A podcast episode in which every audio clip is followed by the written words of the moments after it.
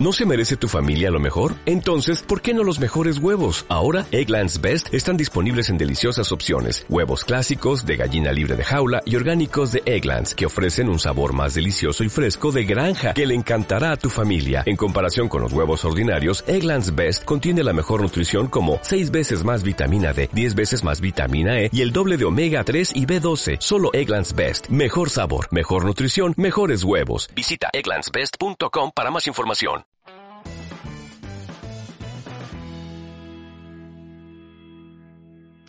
Muy buenas, bienvenidos a un episodio más del podcast Fotografía Stock. Hoy estamos, como siempre, con José Luis Carrascosa y tenemos invitado especial. Ha vuelto David el Niño. ¿Qué tal, chicos? ¿Cómo estáis? Hola, hola, hola, muy bien, muy bien. David, ¿qué tal, tío? ¿Cuánto tiempo? ¿Cómo, qué, ¿Dónde andas? ¿Qué has hecho?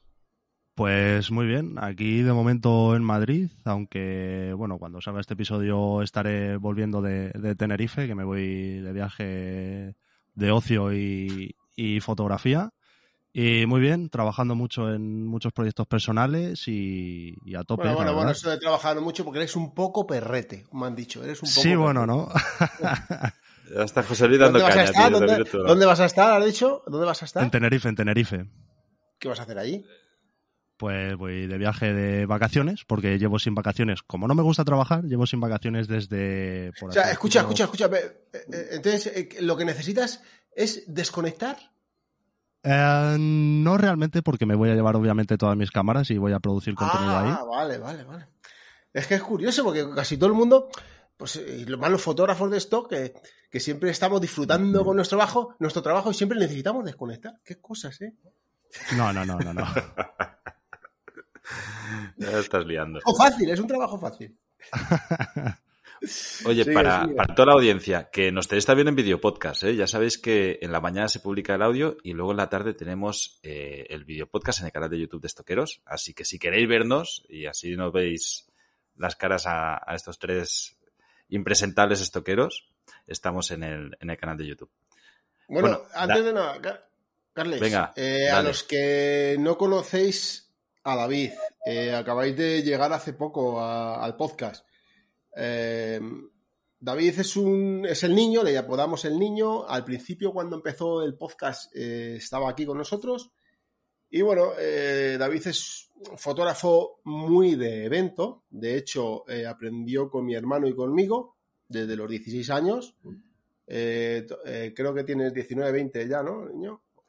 Casi, casi. Entonces, aprendió, eh, aprendió en la época eh, nuestra de, de los eventos, que de hecho, de hecho, eh, me habéis pedido muchos eh, que hablé de- de- del tema de eventos, ¿no? Que es un trabajo que, pues bueno, que, que mola mucho, que a mí me ha dado mucho, que está muy bien, y oye, pues eh, también se gana pasta, no como antiguamente, porque al final que el niño no lo podrá contar ahora, cómo, cómo se ha deteriorado. Eh, los precios ¿no? en, en los reportajes, y, y bueno, que es un trabajo que, que- que- que, bueno, pues que se, se viaja bastante, estás en sitios, no lo puede contar él, o sea, que es bastante, bastante, bastante, bastante duro. Que para eso lo mejor es llevar una, una, una Nikon o una Sony, o sea, no, perdón, una Nikon o una Canon, ¿no? Te, tra- te traiciona. El subconsciente, el Eh, subconsciente. lo- que nos lo cuente, que nos lo cuente el niño. Y bueno, y aparte sé que tiene algún proyecto por ahí y tal. Pero para lo que no lo sepáis, David bueno, alias el niño, eh, aprendió pues el, mundo de los eventos y demás. Y bueno, y ahora que nos cuente ya él eh, su trayectoria después de, todo este tiempo. Bueno, bueno, pues eh, como bien has dicho, yo pues obviamente empecé con vosotros con 16 años y la verdad que la vaina ha cambiado mucho desde, desde aquel entonces. Eh, yo recuerdo ir con vosotros a eventos de que veros pasar presupuestos y ser aceptados al momento y sin ningún problema. Y ahora obviamente ha decaído eso de manera loca. O sea, cada vez los equipos cuestan más eh, y nuestro trabajo se paga bastante menos, ¿no? Y, aparte de eso, ¿no? Mm, Antes se valoraba, por lo que yo veía, ¿no? Que se os valoraba el, el tema de ser artista, ¿no? El, el obrero, por así decirlo, el, que tú sepas eh, un oficio, ¿no? Por así decirlo. Sí. Y, ahora no, ahora te piden ser el, hombre orquesta, ¿no? Te piden foto, te piden vídeo, te piden reels, te piden edición, te piden Instagram, o sea, te exigen de todo, cada vez eh, con más eh, rapidez y, bueno, pues es, es un poco locura, por así decirlo. O sea, ha cambiado mucho y, pues al final se hace cada vez más y más eh, duro porque obviamente la competencia es mayor. O sea, gente joven, que yo ya no lo soy tanto, con mucho aguante y, muchas ganas, eh, le están metiendo muchísima caña y lo están haciendo muy bien y, obviamente pues ole por ellos, pero el problema es que se está, se está desmejorando mucho. Pero están trabajando muchísimo, creo, y por muy poco dinero. Mucho a muy bajo coste. Claro. Entonces, eso al final, eh, yo creo que eso tiene que reventar por algún lado. David, eh, eh, para hacer un apunte, que antes José Luis ha dicho que tú tienes 19, 20 años. y, tengo 28, 28. ya. Estamos, hablando de, que llevas 12 años en el mundo de los eventos, ¿no? Quería contextualizar eso, o sea, que al final has visto la, evolución de la trayectoria, que yo estaba imaginándome a personas pensando que en estos tres años ha habido todo este cambio y realmente no, que han pasado más de diez años. Sí, eh, sí, sí. David empezó con nosotros también hace cuatro años. Antes estaba sacando la cuenta y digo, hostia, hace cuatro años que comenzamos el podcast, ¿eh? Cuatro años, tío. Y hace poco yo empecé, empecé a, a, recordar, ¿no? A aquel momento, no sé si te acuerdas tú, José Luis, en Islandia. Sí que empezamos a hablar del proyecto, que yo no, obviamente no sabía nada de Carles y, joder, de, esos buenos momentos, de ese buen viaje, eh, joder, tengo muy buenos recuerdos de, cómo nació el, proyecto, ¿no? Que, fue genial. De hecho, de hecho, al principio, eh, el niño, para que lo sepáis todos, em, desconfiaba del stock, de la fotografía. he acertado la palabra, digo, a lo mejor me va a corregir pero yo le veía como que, él desconfiaba, como diciendo, mm, esto no puede ser, ¿cómo voy a hacer fotos de algo, lo que sea, y voy a ganar dinero? ¿Sabes? Entonces, le costó muchísimo eh, subirse al carro, le costó mucho, ¿no? Entonces, yo tenía fe ciega, yo me acuerdo cuando me empezaba, ahora eso sí, yo era de los de 200, mm, 300 semanales, imágenes subidas. De hecho, no sé si te acuerdas de que cuando fuimos a, Islandia, aparte de obviamente de lo de la academia de stock, hablábamos de, para hacer yo la prueba de entrada en Western, que vosotros estabais y ya estabais ah, eh, ganando dinero con Western y, me ayudasteis un montón, ¿no? Como luego hicimos con Elena, ¿no? Y, así, eh, me ayudasteis un montón para, para conseguir fotos para la prueba de Western y obviamente después de eso entré, entré en Western. Sí que es verdad, sí que es verdad. Y mira, y ahora, y ahora después de, los años, eh, pues al final eh, me fastidia, pero va a tener que dar la razón. ¿Sabes? Cuéntanos, David, eh, ¿qué es lo que has estado haciendo en eventos? Porque tú ahora mismo estás trabajando por tu cuenta, ya no únicamente en, bodas, bautizos, comuniones, también en eventos deportivos, eventos de todo tipo. Cuéntame un poquillo qué has hecho. Bueno, pues eh, realmente este año ha sido el año de, recuperación, ¿no? Por así decirlo, después del COVID, que fue malísimo, ¿no? Lo siguiente, o sea, el, nivel de facturación bajó a cero. Y obviamente el que se dedica a los eventos, eh, si hay COVID, no te puedes, no te puedes dedicar a eso, tienes que reencontrar la manera, ¿no? Pero bueno, eh, los que quedamos hemos ido recibiendo llamadas de nuestros clientes, algunos clientes que ya estaban antes, otros clientes nuevos y bueno, pues eh, ahora sobre todo lo que hago son, son eventos corporativos. O sea, con marcas, pues, eh, Baxter, eh, Forbes, con, pues, el Atlético de Madrid, ¿no? En el Wanda. Muchos eventos de, ese estilo, pues, así un poco más corporativos, ¿no? Menos, menos deportivos y, más corporativo, ¿no? Y, dedicando más...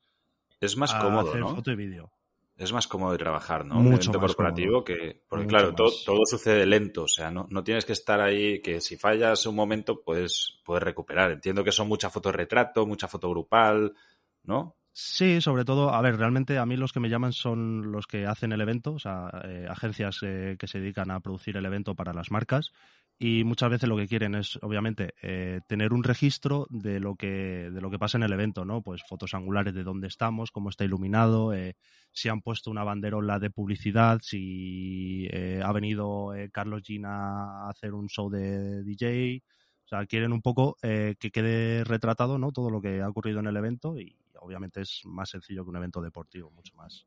¿Y cómo funciona? ¿Te pasan un briefing de lo que ellos quieren o te dicen, oye, vente tal día a este evento? O sea, ¿cómo, cómo es el proceso, tío? Depende del cliente, depende mucho del cliente. O sea, normalmente... Venga, José Luis, dale. Ahí quiero hacer un pequeño apunte, que es, gracioso, ¿no? O sea, el briefing, eh, para, que, para que os hagáis a la idea, ¿eh? ¿eh? Un briefing de un evento deportivo eh, depende a qué nivel, ¿no? Yo te estoy hablando de un nivel, bastante nivel, ¿no? De, un nivel medio alto, de un gran evento, ¿no? Eh, cuando lo veía, yo recuerdo de, ver, no sé si a lo mejor al niño le pasó igual al principio cuando empezaba con nosotros, pero cuando te pasaban el briefing, yo he visto a los fotógrafos de, ver el briefing y echarse a temblar, o sea, de ponerse, empezar a sudar, de ver el briefing y decir, pero bueno, eh, esto se me va a pasar todo. Imagínate dos hojas eh, lleno de, marcas, de, patrocinadores, de, un montón de, cosas que, tienes que no fotografiar, sino que tienes que hacer las fotos de, dónde está todo situado, más luego eh, la realización del evento en el que el deportista se vea con, la, con el branding detrás, ¿no? O sea, ¿qué pasa? Que con el transcurso de los años, que también va a dar la razón, claro, eh, llega un momento que te dan el briefing porque te lo dan porque te lo tienen que dar, para luego decir, por si luego falta una foto, pues ellos cubrirse la espalda, ¿no? Decir, es que yo te lo he pasado, ¿sabes? ¿Es así o no, niño? Según la empresa, ¿eh? Bueno, Porque, o sea, mis, los clientes que tengo ahora más recurrentes, tipo Personio y eh, el Wanda, eh, al final, ellos ya ni siquiera me pasan briefing. Yo, mi briefing es, te tienes que venir de tal hora a tal hora y es en tal sitio. Y yo ya, intuyendo con cómo es el sitio, porque ya he estado en alguna otra ocasión, sé el material que me tengo que llevar y cómo tengo que producir. Ahí está la experiencia de cada uno, ¿no? La capacidad que tenga de decir, pues obviamente yo sé que si me está llamando eh, para hacer un evento en el Wanda, eh, que es eh, a pie de pista y tal, sé más o menos la iluminación que voy a tener, sé que me tengo que llevar X objetivos y que me tengo que llevar el flash de mano.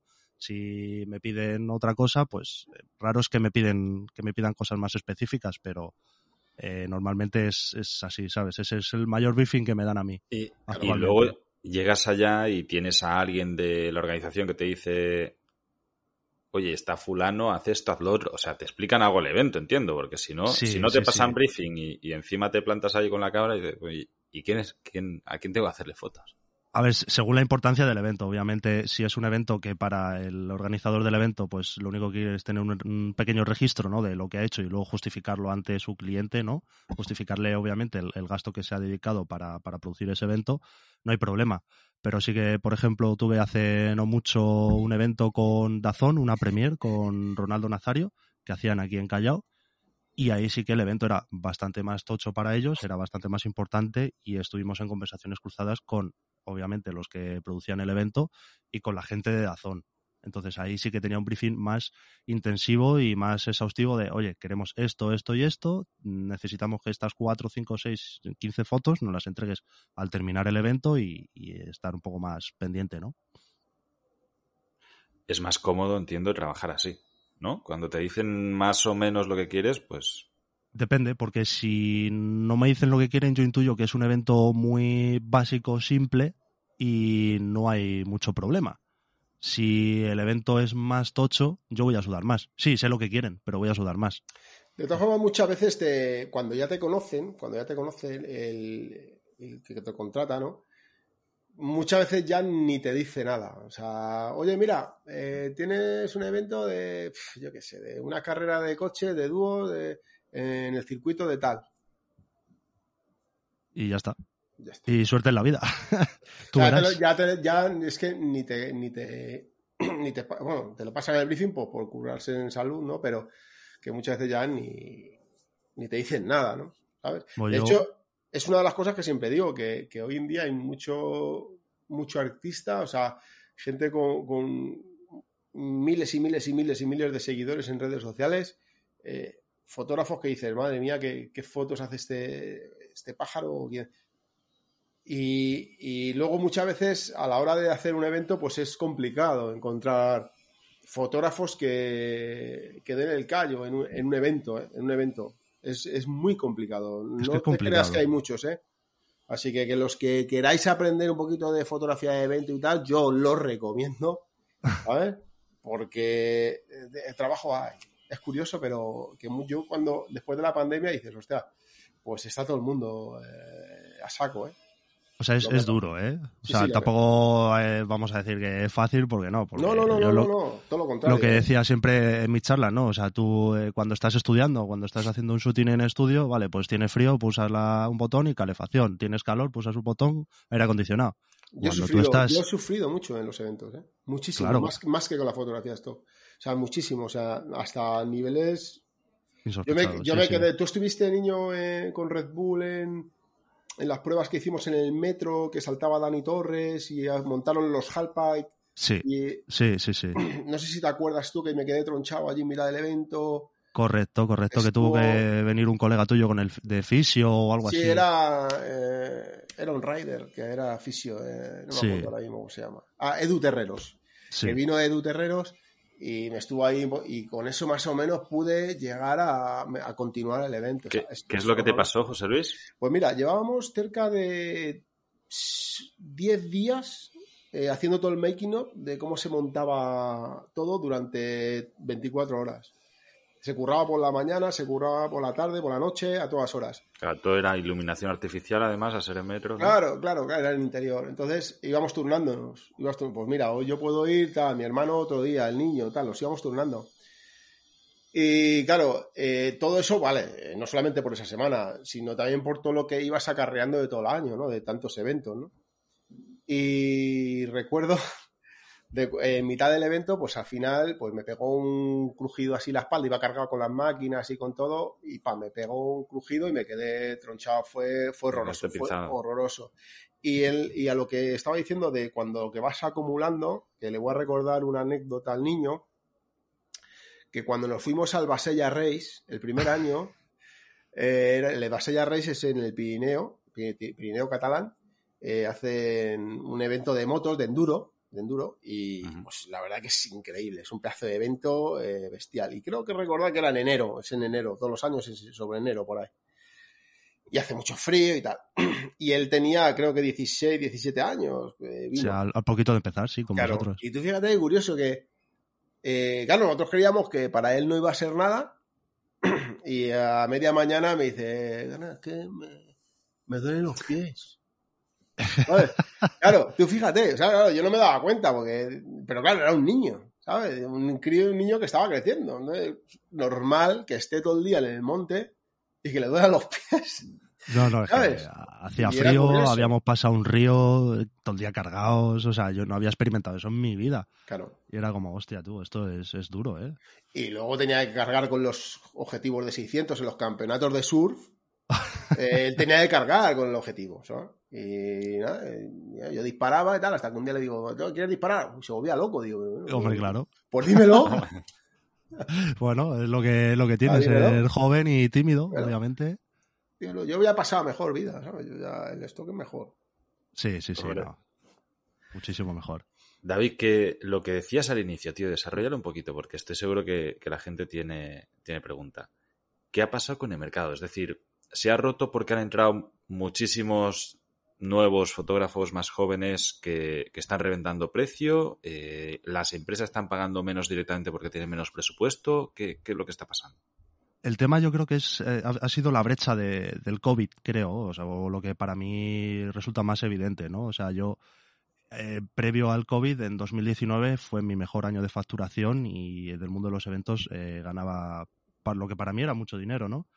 y justo fue el parón del COVID y al retomar han surgido todas esas eh, pequeñas figuras de, gente joven, con equipos nuevos, eh, con ganas de trabajar y con, obviamente, hambre y, ganas de ganar dinero, aunque no sea tan rápido. Y entonces eh, bajan los, los presupuestos. Dale, dale. Ahí no estoy de acuerdo.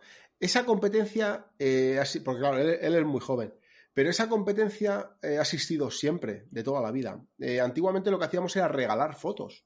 O sea, yo compraba el papel, lo revelaba en blanco y negro y yo lo, y yo lo, lo, regalaba, ¿sabes? O sea, que, éramos intrusos, ¿sabes? Entonces es un tema generacional, estamos hablando. Siempre, eso siempre. Y lo de que hay hambre, eh, antiguamente sí había hambre, hoy en día no hay tanto hambre. Hoy en día no hay tanto, tanto hambre. Y de hecho, eh, a mí, eh, Fernando de Portugal, el dueño de la empresa Las Lab, donde hacíamos los eventos, eh, me llegó a decir que cualquier día iba a venir, él me dijo, palabras textuales, va a venir un niñato de pasta que le van a regalar a sus padres un equipo de la hostia y me va a hacer las fotos gratis. Eso me dijo. ¿Que antiguamente regalaban máquinas? Pues a lo mejor sí.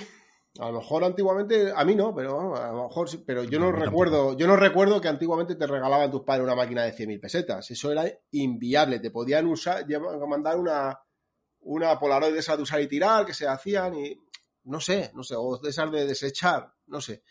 Pero eh, hambre, antes sí, a hoy no tanto. Creo yo. ¿eh?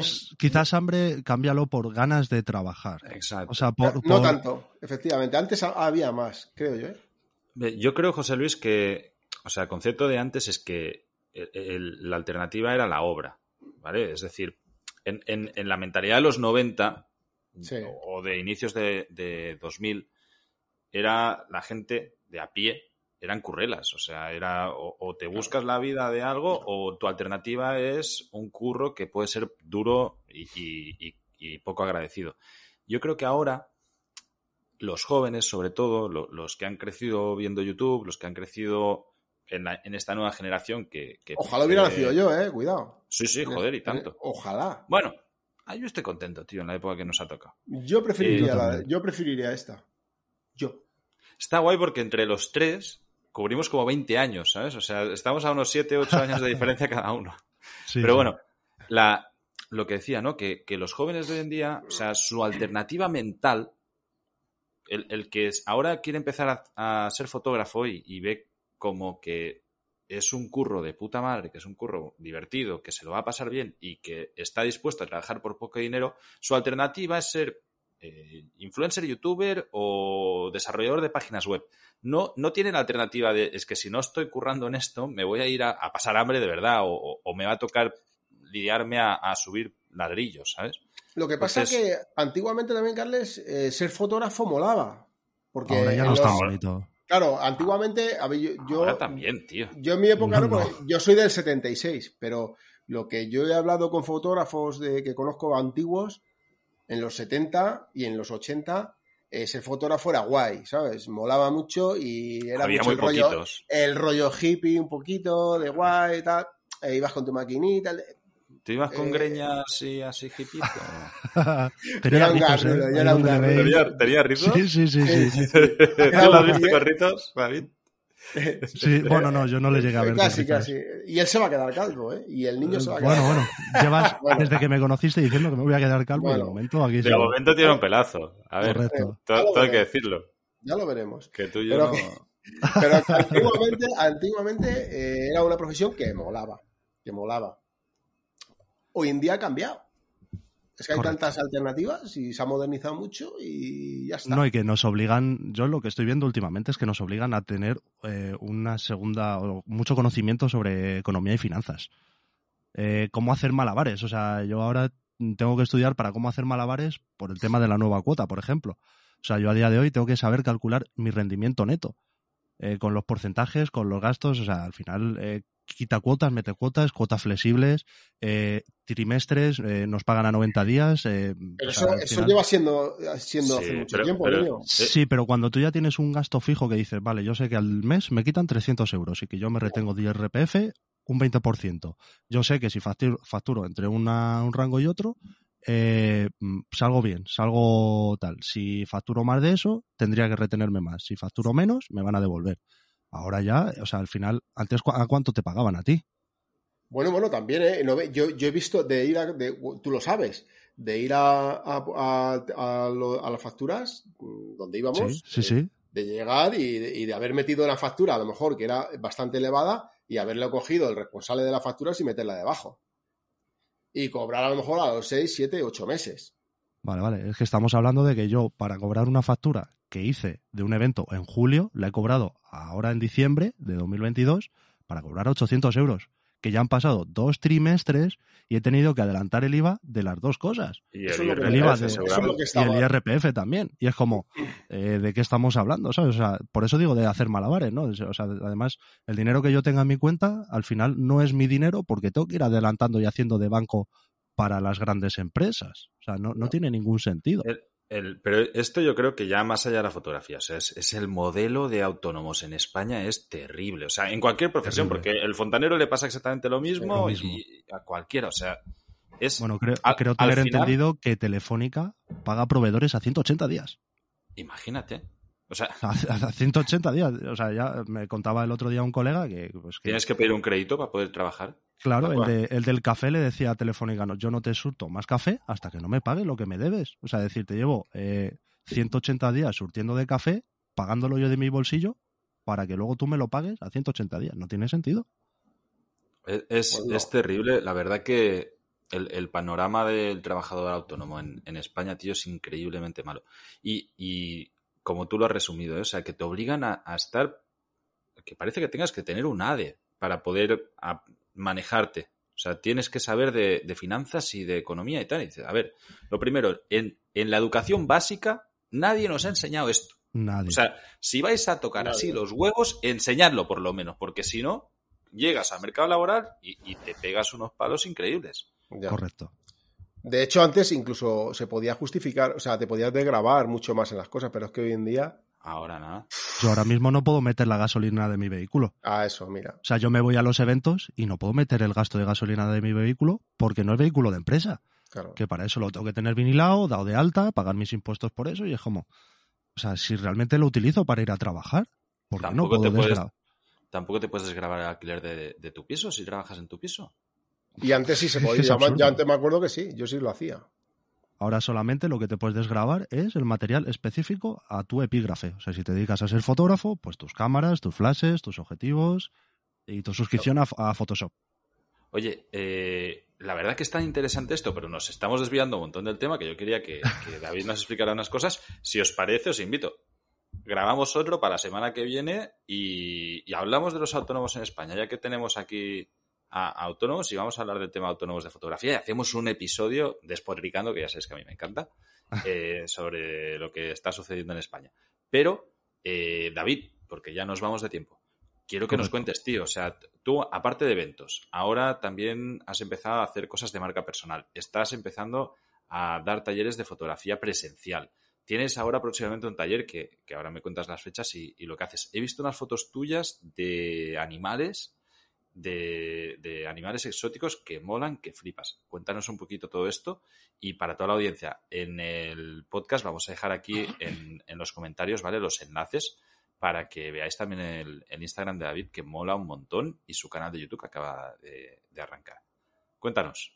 Bueno, pues eh, sí, eh, ahora del 7 al 11 de febrero vamos a estar en Masterbet Academy, que es en asociación con, con una, bueno, una academia de, de animales exóticos, ¿no? De, veterinaria. Y vamos a hacer un curso presencial eh, al lado de, Atocha. Y pues son 16 horas, si no recuerdo mal. eh, son 8 de teoría y 8 de práctica. Nos vamos a ir eh, los de martes a viernes a la sede de Masterbet Academy a hacer pues eh, de seis y media a ocho y media de la tarde toda la teoría. Es un curso de iniciación básico, ¿vale? Vamos a tocar todos los palos, obviamente, o sea, desde el triángulo de exposición, de exposición, diafragma, ISO y tal, hasta pues eh, tipos de fotografía con flash, sin flash, en exterior, en interior. Y tenemos eh, dos patrocinadores eh, super guays que nos van a estar prestando el material, que son el Incron y Cromalite, que nos van a prestar los flashes eh, para que hagamos fotos en estudio y en, y en exterior. Qué guay. Y estamos a puntito de conseguirlo con Sony para que nos presten al menos un par de, de cuerpos de cámara con objetivos para que para que los eh, que vayan al curso puedan puedan disparar con ese material. Ya está José Luis echando humo, pero, pero bueno, a ver, eh, dinos, David, ¿tú qué equipo, qué, marca de equipo usas? Y ya luego la semana que viene, pues seguimos debatiendo todo esto de, autónomos y el equipo que, que, cuál es mejor y cuál no, y cuál enfoca y cuál no enfoca. Yo utilizo Sony, yo utilizo Sony, eh, o sea, me siento muy cómodo, obviamente eh, pasé de una Nikon D4 a una 7.3 y me cambió la vida me cambió la vida y, de ahí no salgo. No digo que las mirrorless de Canon y, Nikon sean peores eh, o mejores, no lo digo, pero yo estoy muy contento con, Sony y voy para adelante. De hecho, pues porque para mí es eh, la mejor cámara híbrida. José Luis está con, la boca cerradita, pero eh, la semana que viene seguro que tiene muchas cosas a, contarnos. Chicos, nos volvemos a, a ver para la semana que viene, ¿vale? Ahora que ya tenemos aquí todo en YouTube. Y, hablamos de, los autónomos fotógrafos y, y qué está pasando con las nuevas cuotas. Un abrazo y hasta la próxima. Y siempre no lo olvidéis, en vertical. dale, dale.